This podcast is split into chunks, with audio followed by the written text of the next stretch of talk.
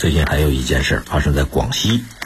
广西玉林一位李女士通过国务院的互联网加督查平台反映，说陆川县实验中学有家长以感谢老师为名，在微信群组织其他家长去捐款。经过核查，李女士反映情况属实，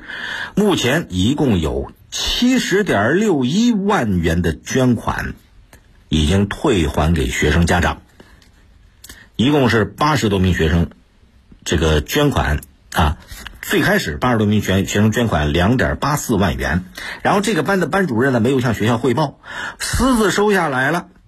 准备发给各科的任教老师。同时，这个学校高三年级其他二十四个班都存在这种情况，一共是一千九百多名家长捐款，捐了六十七万多。核查组认为，这个学校相关老师收取家长捐款的行为违反了教育部关于呃这个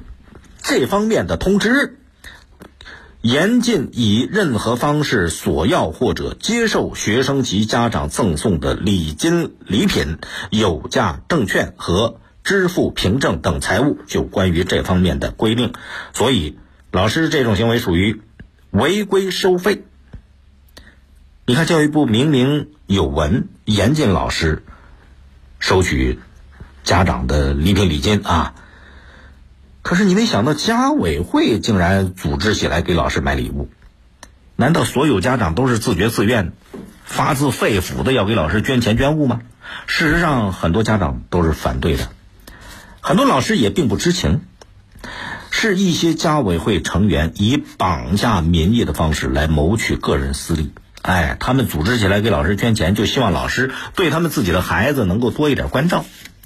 这个过程当中，个别人的这种私心，让很多家长和老师都成了牺牲品。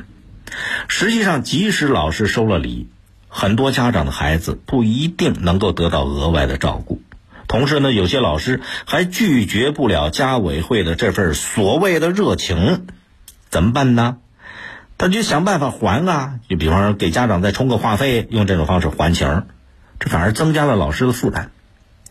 今年九月份，广西柳州某学校一个家长群被爆出要求家长凑钱给老师买化妆品等等，有一名家长表示不参与，后来被要求退出家长群。这个教育局发布了公开信，呼吁家委会主动抵制请客送礼这些歪风邪气，义正辞严的拒绝变相行贿等违规行为。广大家长如果遇到这一类的情况，可以向当地教育局举报反映啊。广西柳州今年刚发生的这个事儿吗？家委会是什么？是家长代表成立的一个组织，它是一个学校和家长之间沟通的桥梁，这是家校协同教育的一个很好的方法。但是有些家委会，你发现它在运作的过程当中就变味儿了，有的呢是只顾着对老师拍马屁。有的是绑架其他家长进行消费，还有的就在家长群里边炫耀乱撕，搞得整个乌烟瘴气。所以不少家长对一些家委会的工作看不惯、不理解，当然就谈不上支持了。实际上，这个家委会呀，它连普通的民间组织都算不上，但是。这个家委会不得了，你看家长竞选或者自己推荐要进入家委会的时候啊，在一些地方竞争还相当激烈。当然，这里边有不少家长，人家想进入家委会干嘛的？他是想给大家提供更好的服务，给孩子们营造更好的学习环境。可是，也不排除有个别家长，他进家委会就是为了谋取私利，他有这种企图的。如果一些学校本身在风气不正，跟家委会合谋，这个危害就大了。所以，对家委会的乱象要重视和规范起来。教育部在二零一二年就出台过关于建立中小学、幼儿园家长委员会的指导意见，对基本职责有明确，说家委会应在学校的指导下履行职责，参与学校管理，参与教育工作，沟通学校与家庭。包括北京、上海、广东、山东很多地方也出台了意见，把家委会纳入到学校的日常管理。在这个一定程度上，这。些政策对于家委会的发展起到了很好的推动作用，可是它缺乏刚性的约束，就很难深入了。你家委会一旦惹出事儿来，教育部门和学校只能帮着擦屁股，他不太可能关注到家委会成员的痛痒。这需要什么呢？法律法规